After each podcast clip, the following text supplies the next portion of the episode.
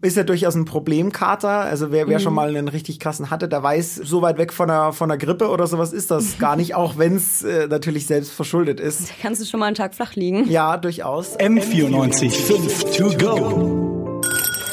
So ist der Eibacker. Na, zum Gleichern. Kater ist eine Krankheit. Das hat das Oberlandesgericht Frankfurt jetzt entschieden. Und dieses Urteil kommt, glaube ich, gerade recht, vor allem für uns Münchner, denn wir sind ja in der katerintensivsten Zeit des Jahres, nämlich in der Wiesenzeit. Und warum dieses Urteil eigentlich so gefallen ist, warum es da überhaupt eine Verhandlung gab und zum Kater allgemein darüber sprechen heute im M495 To Go Podcast Florian Gutz und Celine Schuster. So, Celine, du hast dich ein äh, bisschen mit, mit dieser Gerichtsverhandlung befasst. Ja. Warum? Warum wurde da überhaupt verhandelt? Genau, also es gab im Prinzip eine Klage gegen einen Anti-Hangover-Drink und das ist ein Nahrungsergänzungsmittel, das eben Kater vorbeugen oder lindern soll. Und jetzt hat das Oberlandesgericht entschieden, Achtung Zitat, unter Krankheit ist jede, also auch eine geringfügige oder vorübergehende Störung der normalen Beschaffenheit oder der normalen Tätigkeit des Körpers zu verstehen. Genau. Ah ja. Heißt das jetzt, dass ich mich theoretisch mit meinem Kater auch vom Arzt krank schreiben lassen kann? Hat das, hat das jetzt tatsächlich so krasse Auswirkungen? Also im Prinzip ist es noch nicht rechtskräftig, deswegen vielleicht wird darüber noch verhandelt, aber bisher, glaube ich, geht das noch nicht so ganz. Ah, schade. Wäre natürlich durchaus praktisch gewesen. Definitiv zu der Zeit ja, jetzt. absolut eben. Aber ja, also ist ja durchaus ein Problemkater. Also wer, wer mhm. schon mal einen richtig krassen hatte, der weiß, äh, ja, so weit weg von einer, von einer Grippe oder sowas ist das gar nicht, auch wenn es äh, natürlich selbst verschuldet ist. Da kannst du schon mal einen Tag flach liegen. Ja, durchaus. Äh, was kann man denn dagegen tun, Celine? Auch damit hast du dich ja ein bisschen beschäftigt. Ja, also das Ding ist halt, du kannst halt mehrere Sachen davor, während dem Trinken oder eben auch danach tun. So zum Beispiel, du kannst dich darauf vorbereiten, indem du was Fettiges oder was Würziges isst. Ja gut, Beispiel, das ist eine, eine Unterlage. Das, genau, das genau. Man, ja. Das hat dann irgendwie damit zu tun, dass du im Magen dann einen Ölfilm hast und dadurch eben der Alkohol langsamer ins Blut gelangt. Genau. Und ähm, außerdem natürlich viel, viel trinken. Also nicht alkoholisches? ja, genau, Wasser. Ähm, bei Wein funktioniert es tatsächlich sehr gut. Das habe ich auch schon öfters ausprobiert, wenn man das im 1 zu 1 Verhältnis trinkt. Also immer so ein Glas Wein, dann wieder ein Glas Wasser.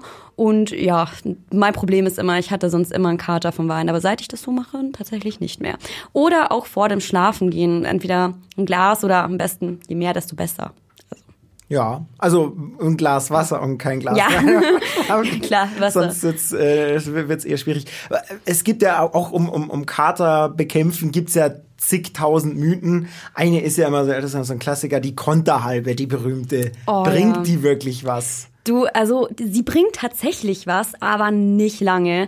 Ähm, die Konterhalbe hält vielleicht, boah, kann ich jetzt nicht sagen, also vielleicht paar Stunden an, aber das war's dann auch und dann hast du genauso einen Kater, als wenn du nichts getrunken hättest. Und du wirst leichter davon abhängig, weil du dann immer und immer weiter trinkst natürlich.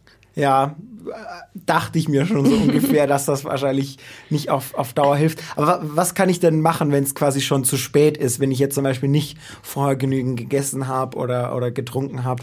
Ja, das ist blöd. Aber du kannst auf jeden Fall vor dem Schlafen gehen ein bis zwei Aspirintabletten nehmen oder Magnesium, das hilft nämlich auch. Ähm, Genau, also am Tag danach solltest du Zuckerhaltiges vermeiden, ähm, aber auch zum Beispiel keinen Kaffee trinken, weil der entzieht natürlich dem Körper noch mehr Wasser und dann werden die Kopfschmerzen eher noch schlimmer. Also den Morgenkaffee nach dem, lieber weglassen. Nach dem Trinken wieder lieber weglassen, ja. wenn man merkt, äh, man hat einen Kater. Mhm. Ähm, was, was gibt's denn sonst noch so für Mythen? Ja, auch vorher viel Brot essen ist eigentlich auch so, bringt, bringt Brot was? Genau, oder? also das ist ja auch so ein Mythos. Ja, das Brot im Magen saugt den Alkohol dann auf. Aber das stimmt nicht, weil der Alkohol gelangt ja vom Magen dann direkt in die Blutbahn und schwimmt dann nicht so rum, dass das Brot es dann aufsaugt. Nee, also das ist auch totaler Quatsch. Okay, jetzt wo wir gerade schon bei Mythen sind, es gibt ja auch gibt ja auch völlig unterschiedliche Leute, die da, mm. die quasi darauf reagieren. Also ja, wenn, wenn wir beide jetzt wahrscheinlich die, dieselbe Alkoholmenge trinken, haben wir wahrscheinlich am, am nächsten Tag unterschiedliche äh, Katersymptome. Woher kommt das eigentlich? Warum kommen manche Menschen damit besser zurecht, manche weniger? Ja klar, das hängt jetzt natürlich einerseits von der Tagesform ab, dann eben ob du davor genug oder überhaupt irgendwas gegessen hast. Aber es liegt eben auch daran, zum Beispiel, wie viel du wiegst. Natürlich ähm, vertragen Menschen, die mehr wiegen, auch dementsprechend mehr. Ähm, aber es hängt, wie gesagt, eben auch von der Gewohnheit ab oder eben, wie du dich persönlich an dem Tag fühlst. Okay, aber gibt es denn irgendwelche Studien oder wo man sagen kann, so hey, ähm, mit den und den körperlichen Eigenschaften, die Menschen vertragen einfach mehr. Ja, es gibt tatsächlich von der Uni in Vermont, glaube ich, sogar eine Studie. Und ähm, die sagen eben, dass Blauäugige eher zu Alkohol greifen, beziehungsweise sie werden schneller abhängig und können dementsprechend auch mehr vertragen. Und das liegt nämlich daran, dass beide Informationen, also eben der Alkoholkonsum und die Augenfarbe, auf demselben Chromosom eben vererbt sind, beziehungsweise okay. sich befinden. Da, das ist interessant. Und, und dann kann man quasi sagen, so, weil das auf demselben Chromosom liegt. Ähm genau, also das stimmt tatsächlich, dass Menschen mit blauen Augen ja leichter zum Alkohol greifen, beziehungsweise eben auch dementsprechend ein bisschen mehr, nicht viel, aber schon ein bisschen mehr vertragen. Okay, das ist, das ist interessant. Gibt es sonst noch irgendwie so körperliche Eigenschaften, wo man sagen kann, daran, daran kann man es festmachen? Boah, also körperliche Eigenschaften sonst eigentlich nicht mehr. Wie gesagt, das hängt halt eben von dir persönlich drauf, also von dir persönlich ab. Aber es gibt halt noch ja, okay. Äh, man kann sagen, es gibt noch eine andere Studie, die eben sagt, welche Nationalität eben mehr oder weniger verträgt. Und ja, kleiner Spoiler, die Deutschen vertragen am wenigsten, obwohl wir unser gutes Bier hier haben. Ähm, aber am meisten vertragen brasilianische Männer. Und zwar vertragen sie ungefähr so 22,5 ähm, kleine Biere, bis sie wirklich besoffen sind. Woher kommt das? Also woran kann man das festmachen? Was ja, also wie gesagt, da gab es eben die ähm, Studie von einem britischen Umfrageinstitut und zwar dem Global Drug Survey. Okay, und, und, und, da haben einfach brasilianische Männer genau, gesagt, so, nee, also die haben, die haben verschiedene Nationalitäten eben getestet und ähm, geschaut, wie lange brauchen sie, um wirklich besoffen zu werden, wie lange brauchen sie, um so leicht angetrunken zu werden. Und ja, da ist eben rausgekommen, dass die Deutschen schon nach 13 kleinen Bier schlapp machen. Ei, ei, ei, ei, ei.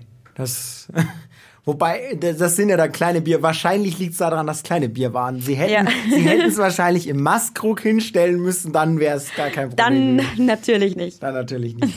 ähm, na gut, also äh, sind wir, glaube ich, ganz gut informiert und können den nächsten Kater durchaus einigermaßen ja. unbeschadet überstehen. Und mal schauen, vielleicht vielleicht kommt er doch noch raus, äh, dass man sich mit Kater auch dann tatsächlich krank schreiben lassen kann. Ja, das wäre schon geil.